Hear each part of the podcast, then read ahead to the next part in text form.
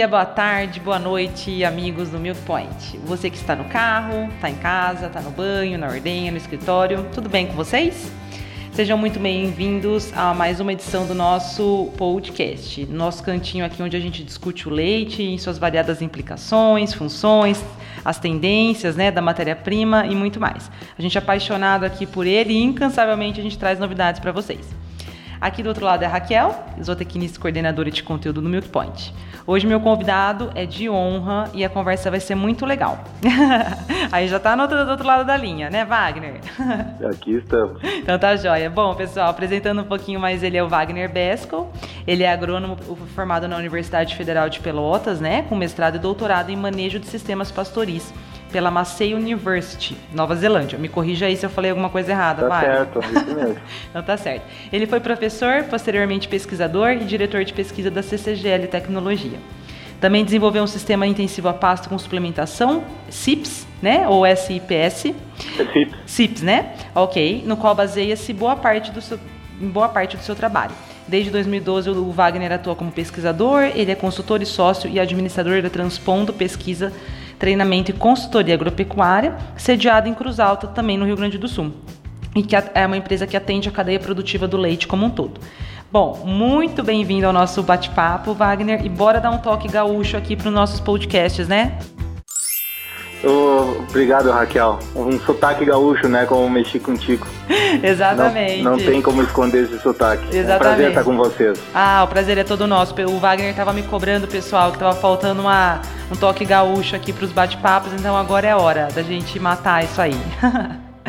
Então tá joia. Wagner, falei um pouquinho aqui sobre a sua descrição profissional, né? Conta um pouco mais pra gente como que foi sua trajetória no leite, né? Com alguns detalhes, como que você se desenvolveu aí chegando nesse patamar. Hoje você é uma, um profissional que é referência, né, no Sul. Conta aí pra gente, acho que o pessoal tá curioso para saber. Ok. Bom, eu, eu sou natural de uma região que não tem nada a ver com lei, não tinha na época, né? É, Santana do Livramento, fronteira com o Uruguai, é uma região de ovinocultura, é o maior produtor de ovinos do país, e bovinos de corte, região de campo nativo. E fiz agronomia em Pelotas, aí fui fazer o mestrado na Nova Zelândia, pensando sempre em pastagens, então meu foco sempre foi sistemas que dependam do uso intensivo do pasto, assim eu fui parar na Nova Zelândia, mas lá é que realmente eu aprendi sobre leite, então eu, eu devo a Nova Zelândia esse contato com o mundo do leite, porque eu uh, tinha muito pouco contato com a produção leiteira, apesar de ter visto na graduação, a gente tem a formação para isso, mas experiência profissional eu não tinha. Feito o mestrado e doutorado lá, né, isso mudou totalmente a minha visão em termos de potencial produtivo para o setor, em termos de Uh, o que, que já pintava né, para o Brasil, o que, que seria possível, vendo que eles lá têm muito menos luminosidade que nós, têm solos com a mesma fertilidade, têm mão de obra mais cara, tão longe de tudo, como é que lá as coisas davam certo e que não podia dar, né? Então esse foi o desafio que eu trouxe. Eu lecionei na Universidade Federal de Pelotas, na Universidade Estadual do Rio Grande do Sul, quando estava sendo criada em 2002. E depois eu fui para a CCGL Tecnologia, como tu mencionou aí nesse resumo, responsável pela pesquisa em produção de leite, onde a gente colocou em funcionamento esse projeto que a CCGL toca até hoje, uh, visando desenvolver um sistema de produção nosso, mas claro, contando com a experiência de outros países. Nova Zelândia foi bastante forte, a influência que teve no nosso estudo mas a gente desenvolveu algo nosso que deu certo e tá, continua evoluindo e colocamos uh, um nome, Sistema Intensivo a Pasto com Suplementação, que é a nossa especialidade, buscar uh, alta produtividade, mas, mas com eficiência econômica. Então, no, na verdade, a gente busca máxima eficiência econômica, máxima rentabilidade. E para isso chegamos à conclusão que a gente não pode trabalhar com um sistema que dependa de pasto com baixa produção por vaca. Esse é um fator de, de produção muito caro. Vacas abaixo de 15 litros aí não se pagam. Então a gente precisava ter uma, uma, produção maior por vaca e foi com o uso eficiente do pasto e a suplementação alimentar adequada que a gente conseguiu isso. Ah, certo. Você é primeiro das coisas que você falou. Primeiro você foi para Nova Zelândia, que é uma escola, né, Wagner, digamos de passagem, né? Com certeza, tenho certeza que você trouxe ótimos exemplos para aplicar aqui no Brasil realmente. É muito legal que você falou dos CIPs, né? Que vocês tentam buscar com esse sistema uma máxima eficiência econômica.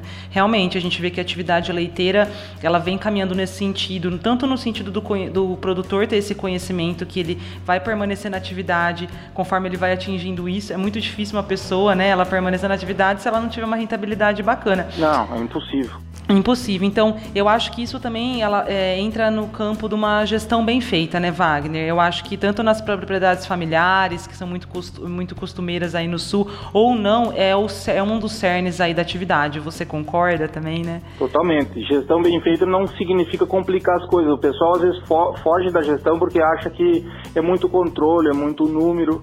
É, a gestão bem feita é aquela que gera informação útil que vai ser usada na tomada de decisão. Uhum. Né?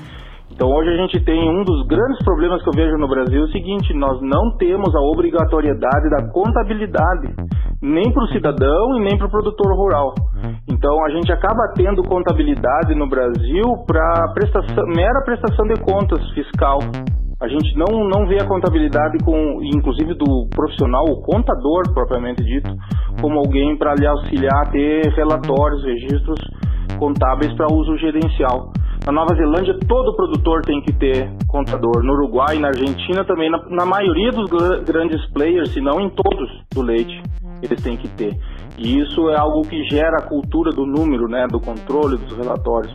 A gente está muito atrasado nesse sentido, mas temos evoluído bastante, as coisas estão mudando rapidamente nos últimos tempos. Não, legal, a gente vem acompanhando realmente, né? Inclusive, na semana passada, nós publicamos no Milk Point uma matéria com a Marielle, que inclusive é uma produtora aí da região sul. Ela também vai ser palestrante do Interleite Sul, para quem não sabe, o Wagner também vai ser palestrante, né, Wagner? Junto com um produtor, vão falar sobre produção familiar. E a Marielle, por coincidência, também trabalha numa produção de leite, ela é produtora de uma, e também trabalha num esquema familiar. E ela disse muito isso aqui Raquel, se a gente não fizer uma gestão bem feita, né? Se a gente não tiver um negócio na ponta do lápis, a coisa não vai para frente. E o leite é a nossa única atividade, não é uma atividade secundária. Eles dependem do leite para sobreviver. E a família inteira, não é só de, não é só ela e o pai, a mãe, é ela, a irmã, o irmão, o cunhado. Imagina. Então, é, tentar fazer disso né, algo, algo melhor, algo mais controlado mesmo. Então, bom, voltando ao seu histórico, né, Transpondo, ela tem a missão de auxiliar produtores, técnicos, cooperativas, empresas, alunos, pesquisadores e professores né, a gerarem riqueza na cadeia produtiva de leite, né, Wagner? Se você quiser falar um pouquinho também sobre o trabalho que vocês realizam aí no Sul, né, quantas fazendas vocês atendem hoje em média?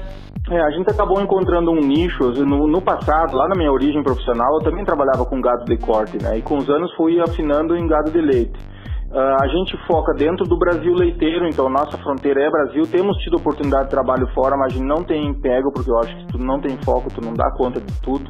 Mas em termos de Brasil, a gente tem se envolvido em todas as regiões onde se produz leite de forma importante.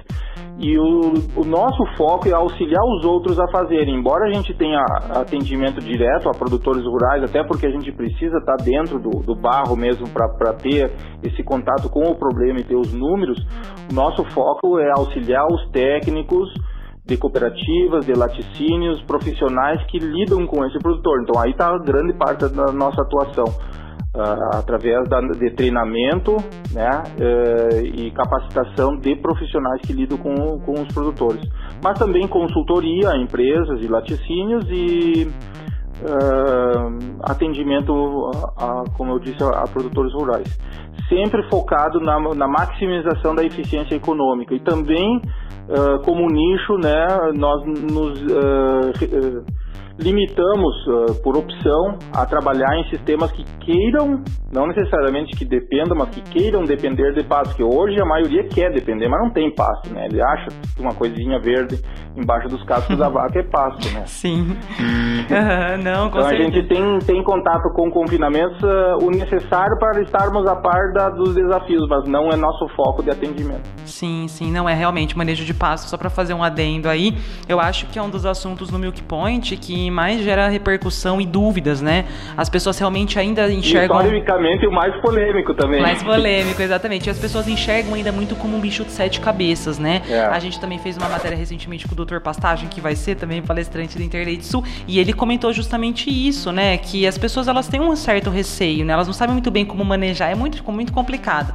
E às vezes uma pequena ação, uma pequena mudança faz toda, uma, toda a diferença.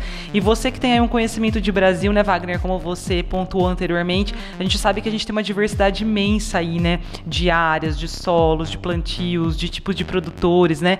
E produção de leite não fica de fora de, a produção de leite não fica de fora disso. O que, que você de, me conta assim de mais particular que ocorre no sul, né, os, diferen, as, os diferenciais? Quais que você acha que são os pontos altos aí da região e os pontos baixos?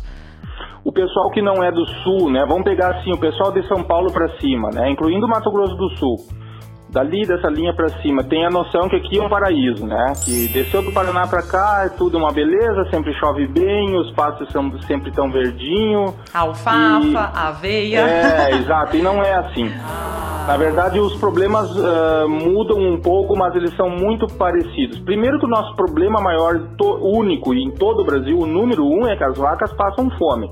Não importa onde elas estão, né, em sistemas que querem depender de pasto, as vacas passam fome por falta de produção, realmente de massa, por né, disponibilidade de alimento e qualidade desse alimento. Agora, no Brasil tropical, é, é, agravado por esse período de seca aí de março a outubro, onde chove muito pouco, em alguns lugares não chove nada, né? E aqui pelo frio.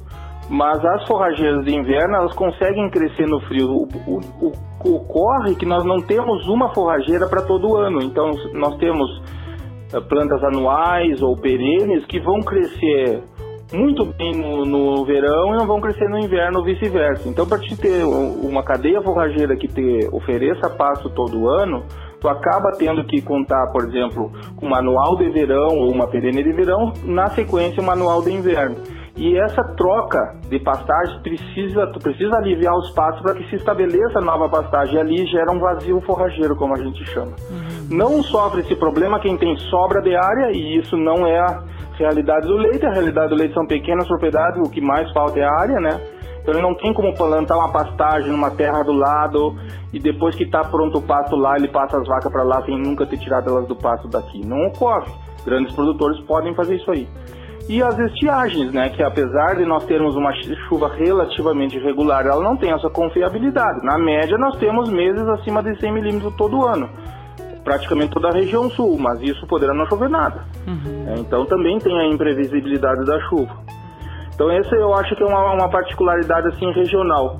A outra coisa aí, aí sim eu acho que é bastante positivo é que no sul do Brasil o produtor de leite é sinônimo, praticamente sinônimo de morador do campo. Ele uhum. mora na propriedade. Uhum. Então isso é um fator que para nós técnicos ajuda muito, porque sempre tu está lidando com o dono. Ao passo que no, no, em Minas Gerais, em Goiás, no Mato Grosso, muitas vezes tu vai encontrar um gerente, um responsável. Nem sempre o produtor, ele às vezes tem outra atividade, ele está na cidade, ele tem outro negócio, né? Então isso, isso dificulta também. E a atuação forte das cooperativas, muito tradicional nesses três estados do sul, também tem tido um impacto positivo, das que deram certo e as que sobrevivem, né? Porque também tem experiências ruins, mas Hoje estão aí as que realmente passaram num crivo muito seletivo. Uhum. E hoje a região sul ela produz mais leite do que a Argentina, né? Para é, quem não sabe. Exatamente. É uma região e o Ponte que... mesmo tem, tem uh, reforçado esse, esse, esse, aspecto aí. Uhum. É, o crescimento foi bem consistente nos, nos, últimos, nos últimos anos, né? Tornando inclusive uma alternativa econômica para propriedades familiares, que acho que é bem isso que você vem falando, né? O morador. Bom, hoje nós temos assim os, os, produtores que estão fazendo a coisa certa e não é perfeita. Uhum. É, os que adotaram o beabá, né? O beabá, o beabá. realmente, isso aqui é uhum. o beabá. Esses produtores estão obtendo não uma rentabilidade melhor que soja, mas melhor que fumo. Uhum. Soja, o leite deixa para trás assim Uh, em dois, três anos. Em dois, três anos, tu tem uma situação que realmente não produz mais que soja, não sobra mais dinheiro que soja. Em dois, três anos de um trabalho sério, bem orientado, tu tá acima da, da rentabilidade por hectare da soja. E, e em 4, 5 anos tu, tu pode bater a do fumo, que é de 7 mil reais de lucro por hectare ano. Uhum, então sim. nós temos já hoje vários produtores acima disso aí. Uhum. E eu acho que assim, né, Wagner, a minha, a minha consideração é a seguinte, eu acho que quando o produtor ele tem uma gestão bem feita, ele não fica tão à mercê do preço do mercado, né? Que eu acho tá. que essa é uma, é uma grande questão também, de você ficar muito vulnerável a qualquer oscilação. Eu acho que o produtor atual, ele precisa, a gente também tenta bater nessa tecla no Milk Point, ele precisa estar antenado no que está acontecendo no mercado, o que, que vai acontecer nos próximos meses, né? Para não queimar cartucho. De repente yeah. recebe um investimento alto, o preço tá bom, sai fazendo um monte de coisa, né? Então eu acho que isso é, é, é ter uma visão do todo realmente, né? Do todo. Do todo. Porque às vezes uh, um, um, dos problemas de, dos produtores que estão marcando passo ou até deixando atividade é um foco excessivo no preço. A gente não pode menosprezar a importância do preço. Claro, sim. O resultado econômico dele é uma equaçãozinha bem simples, é o volume produzido ou vendido uhum. vezes o preço menos o custo. É só sim. isso. Uhum. Né? Então olha a importância do preço. Ele, claro. ele muda tudo. Né? Nós não podemos dizer que preço não importa. Claro que uhum. importa. Mas o quanto desse preço depende da vontade ou da ação do produtor, praticamente zero. Uhum. Então o produtor agrícola, isso não é só de leite, o produtor rural é tomador de preço. Uhum. Né? A menos que ele estivesse criando um produto super inovador num nicho de mercado. Ali ele até pode botar o preço. Sim. Mas isso são exceções, não é o caso do leite. Né? Então, o que, que lhe resta? Uh, ser bom naquilo que, que ninguém vai fazer por ele, que é da porteira para dentro, que é a parte realmente da eficiência produtiva, produtividade e custo. E uma coisa também importante ressaltar quando você fala nessa equação é que a gente culturalmente é criado assim, ó, tu quer ganhar dinheiro na vida, meu filho? Isso pode ouvir de um amigo, do pai, da mãe, de um tio, de uma avó, não importa. Tu tem que economizar. E o brasileiro colocou na cabeça que economizar significa não gastar. Economizar é aplicar de forma inteligente o dinheiro. E não é não gastar. Então o produtor, ele muitas vezes ele se fecha às novas te tecnologias porque aquilo ali tem um dispêndio ligado ao uso daquilo ali. Uhum. Ah, não, vou gastar com isso aí, não, então vai diminuir o meu lucro, não quero. E o grande desafio do produtor é gastar certo, é gastar naquilo que vai lhe aumentar produtividade. Ele tendo mais volume, ele tem mais renda, vai pagar aquele insumo e ainda vai sobrar mais. Então, daqui um pouco eu aumento 10% do meu gasto, mas eu, eu melhorei 30% da minha produtividade eu estou no lucro. Realmente. Não... Esse é uhum. o segredo. É, né? é, pensar no longo prazo, né, Wagner? Eu acho que as tecnologias realmente elas estão aí para ajudar, a, inclusive tecnologias voltadas para a qualidade do leite, até para manejo dos animais, que de repente lá na frente vai poupar, né, o produtor de repente de investir algo com relação a uma mão de obra extra, né, para verificar animal. Hoje tem muita coisa, tem muita startup aí no mercado, umas coisas bem legais. Então acho que a tecnologia ela realmente vem para ajudar. Acho que é importante você estar tá falando isso por conta desse olhar mesmo, né? É desse olhar mesmo. E legal. É, sobre produção familiar, né, a gente sabe que a sucessão familiar não é novidade, é um grande problema hoje, acho que no Brasil, em todas as regiões. Você disse que no sul o morador ele fica no campo e isso é fácil de ser negociado, né? A gente também percebe isso. É, como que você vê que aí no sul as pessoas vêm fazendo para permanecerem no campo, incentivarem os filhos a ficarem no campo? Vem fazendo esse trabalho ou você já sente Tem um melhorado pouco? recentemente, mas sempre foi um drama como é nas outras regiões. Ah, que, que a gente vê assim, ó? Eu não sei se aconteceu contigo. A gente que estudou na área de ciências agrárias, sempre uns são filhos de produtores rurais, outros não. A maioria dos filhos de produtores rurais não conseguem voltar para casa e trabalhar com os pais. Isso não importa se é nível médio, no técnico agrícola, agropecuária, sazotecnista, agrônomo, veterinário, é muito difícil. O percentual de jovens que os pais sonham que estudem na área para trabalhar com eles e que voltam para trabalhar ou conseguem se encaixar é muito pequeno. Eu não sei se dá 10%. Eu, a impressão que eu tenho, nunca fiz um levantamento formal, mas a impressão que eu tenho é que deve ser menos que isso. E a gente tem visto agora um número maior de, de jovens nesse perfil conseguindo voltar para casa e trabalhar. É claro que normalmente vai ser um filho, então se o casal tem dois, três ou mais filhos, dificilmente vai acomodar todos. A maioria dos negócios são pequenos mas a gente tem visto um número crescente, é mais comum ainda o técnico agrícola conseguir voltar para casa e trabalhar e ajudar, ter o espaço, porque isso depende muito mais dos pais, né? Que os pais têm que estar preparados para essa mudança, eles têm que abrir um pouquinho mais as oportunidades, aceitar um pouco mais de erro, né, da gurizada. Mas ter uma pra... certa flexibilidade, é, né? Uhum. para que eles consigam é, adquirir essa, essa estabilidade, essa, essa firmeza que é necessária no início, né? Então, assim, está melhorando. A gente vê um pouco está um pouco mais positivo isso aí. Eu acho que o, a internet no campo tem ajudado bastante, isso é fundamental, porque deixou de ser um lugar isolado do mundo. Hoje, se tu tem internet, tu está tão informado quanto qualquer outro cidadão, né? Então, no campo tu tem mais segurança, tu consegue ter mais conforto. Tendo, tendo informação, tu tá, tu tá ligado, né? Então, ó, uh, acreditamos que o futuro, nesse sentido, ele é atrativo para o jovem no campo. É. Mas a gente tem ainda ah, na nossa cultura, a sucessão familiar é uma coisa dolorosa, porque ela vem com a morte. Na nossa cultura, falar da, dos bens enquanto os pais estão vivos parece que estão querendo que os pais morram. A gente tem essa.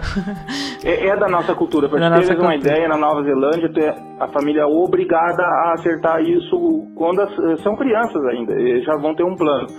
Primeiro, na Nova Zelândia, a terra não é herdável. Se os pais morrem e não foi acertada a sucessão, a terra passa a ser para o Estado. Olha só, não sei. Parece meio radical, mas isso nunca acontece, que todo mundo se planeja, entendeu? Uhum. Então eles obrigam, o sistema obriga as pessoas a conversar sobre a sucessão. E outra coisa, como eles lá são bastante rígidos, eles não dão a terra para os filhos. Os filhos vão comprar a terra dos pais. Então eles têm prioridade na venda. Então o filho, a filha trabalha, gera o seu dinheiro, gera o seu capital e adquire dos pais. Essa é a história da Nova Zelândia. Nossa, bem diferente daqui, é bem né? diferente. Ah, bem diferente. é, e a, gente recentemente até, recentemente assim, acho que faz um ano a gente fez um especial no Milk Point, que era especial sucessão familiar, e a gente contava alguns casos de famílias que se deram assim, relativamente bem no sentido dessa transferência, né, de como que foi esse processo. Então a gente queria entender um pouquinho melhor. Não me lembro de nenhuma entrevista que a gente fez que as pessoas não disseram que nesse processo deixou-se de existir existir conflito, né? Em todas elas é. existir. Em algum momento é vai existir. Difícil. É muito difícil porque as gerações é muito são muito diferentes, mas é, o sucesso no final ele é sempre muito prazeroso, o resultado, né? Diga, é, digamos é. assim. É. Uma alternativa não é a nossa especialidade, a gente conhece porque está no meio, né? Na sucessão é a formação de uma empresa, né? porque aí tu tens um ente jurídico que tem muito mais, é muito mais blindado, né? Então, quem forma uma empresa já pensa na continuidade dela. Então, muitos casos do agro que tem conseguido que a coisa não se pulverize com a morte dos, dos proprietários é formar uma empresa, uma empresa rural.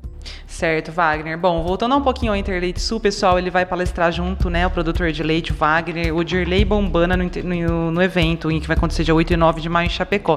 O painel é sobre estratégias de negócio para viabilizar o produtor de leite familiar, acho que a gente já falou bastante aqui sobre isso, né? E vocês falarão sobre desafios e oportunidades para o produtor de leite familiar, exemplos aplicados de sucesso. Se você quiser dar um leve spoiler aí pra gente, Wagner, do qual vai ser o isso, cerne... um spoiler bem pequenininho para não tirar graça, né? Exatamente, só para deixar um gostinho de quero mais. Lá, né? Né? Isso. Uh, bom, eu costumo dizer que o Interleite Sul é o melhor evento do leite no sul do país. Não tenho dúvida sobre isso aí. Jamais perdi um evento e uh, todo mundo que eu convivo reconhece que vale a pena participar porque traz mais informações, traz as baterias carregadas, sai motivado de lá, traz um, um networking muito mais rico do que tinha antes, né, seus contatos. Então, é altamente recomendável. Embora a gente saiba do que, é o desafio de deixar, para particularmente produtor de leite, sair da propriedade e conseguir ficar dois dias fora, né?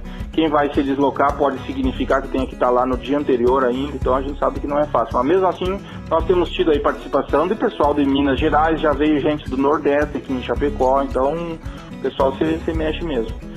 Nessa palestra aí a gente vai, eu, eu vou abrir ela mostrando dados de várias propriedades, né, e, e números que é, provocam bastante, né, o, o, pessoal de como é possível atingir resultados bem interessantes apesar dessa flutuação louca no, nos preços do leite. Uhum. E aí o Odirley, que é um pequeno produtor, um case muito interessante que eles estavam abandonando a atividade, eles praticamente não tinham renda para nada, nem para se sustentar e com pequenas mudanças conseguiram, com a mesma terra, os mesmos animais, inverter o jogo totalmente, pagar suas dívidas, gerar renda e hoje tem uma, uma motivação tão grande que vai sair de casa e vai lá apresentar a sua experiência para os outros, né? Uhum. Consegue achar um tempo aí na agenda, né? Ah, legal, é. Wagner. Não, show de bola. É, nos vemos todos lá então, né? Em Chapecó, Wagner estará, nós estaremos. E realmente é um encontro muito bacana, né? E acho que a gente vai ver tudo isso de perto. Espero que todo mundo que esteja aí nos escutando participe. E acho que é mais ou menos isso, Wagner. Não sei se deixei de falar alguma coisa importante aqui no nosso bate-papo. Se você gostaria de acrescentar mais alguma coisa aí pro pessoal que está escutando a gente. Acho que não, talvez só para encerramento comentar né, o, o, quanto é esse, esse nosso meio que nós todos lidamos, cada um de nós tem um papel diferente, mas nós todos fazemos parte de uma cadeia produtiva. Né? Eu acho que nós temos que nos enxergar mais interligados, isso já melhorou bastante.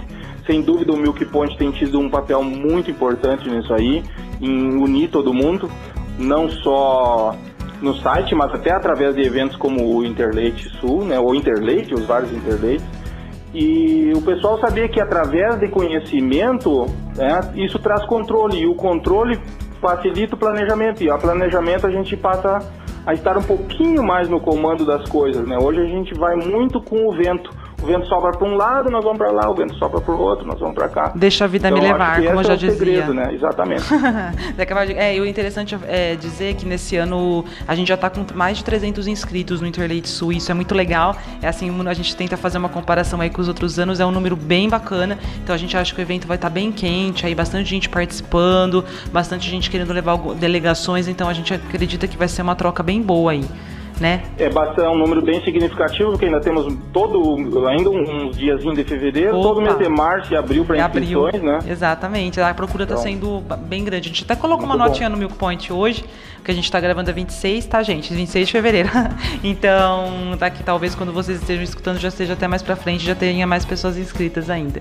Mas, Wagner, olha, agradeço muito a sua participação. Você é um grande parceirão aqui do Milk Point. Eu sempre puxo as orelhas do Wagner para ele continuar participando aqui com a gente, né, Wagner? Mandando artigos. Lá, né? Exatamente, porque é muito importante a gente ter essa sua visão aqui dentro do, do portal conosco, né? Você é um, forma, um grande formador de opinião e também agradecer a todos os nossos ouvintes que fielmente nos escutaram até aqui. A conversa foi ótima e tenho certeza que vai agregar bastante aí para todos os produtores de leite, tudo quanto é canto desse Brasil aí que está escutando nós. obrigado, Raquel. Obrigado pelo convite. É um prazerzão. Vocês estão fazendo um ótimo trabalho. É um prazer poder contribuir um pouquinho com isso aí. Perfeito, um Wagner. Bom, pessoal, finalizando, eu vou dar uma dica de entretenimento para vocês também, gaúcha é a Casa da Ovelha, que está localizada na Serra Gaúcha e está inserida aí no roteiro turístico dos Caminhos de Pedra, na cidade de Bento Gonçalves. É um laticínio, né, que carrega a cultura dos colonizadores italianos na sua essência e também busca empregar novidades e tecnologias em seus produtos e atrações. É, trabalha basicamente com leite de ovelha, se eu não me engano, todos os, os lácteos que eles produzem lá são com leite de ovelha. Como a gente está nesse mundo do leite, né, e não tem distinções, estou cá, né, estou aqui falando da Casa da Ovelha, porque é um lugar muito bacana. Se eu não me engano, também eles produzem ovelhas da raça Lacaune e a indústria hoje ela processa em média 250 mil litros de leite por ano. Né? Então, é, essa produção ela é transformada em iogurtes, doces, queijos e até cosméticos. É, então, é uma viagem no tempo, né? É, o espaço lá foi construído por imigrantes italianos em 1917. O casarão de entrada do Parque da Ovelha também mantém características originais. Então é a minha dica para vocês, já que falamos com Wagner, que é do Rio Grande do Sul, deem uma olhadinha no site deles, procurem eles nas redes sociais, porque eu particularmente já experimentei os produtos da Casa da Ovelha e são muito gostosos. Para quem não sabe, o leite de ovelha ele possui mais gordura do que o leite de vaca, né? Não é um leite que as pessoas costumam tomar, beber leite fluido, mas para fazer alguns tipos de lácteos, como o sorvete, o iogurte, o doce de leite, fica uma combinação sensacional. Então é minha dica do dia para vocês. Procurem, vão passear em Bento Gonçalves, que eu sei que também tem muitas uvas, vinhos. Fica a minha dica, tá bom? Então, finalizando, dúvidas, críticas e sugestões podem ser enviadas para pointcast@milkpoint.com.br. Nos procurem no iTunes, nos procurem no Spotify e nos agregadores, tá bom? Até logo e até o próximo podcast. Tchau!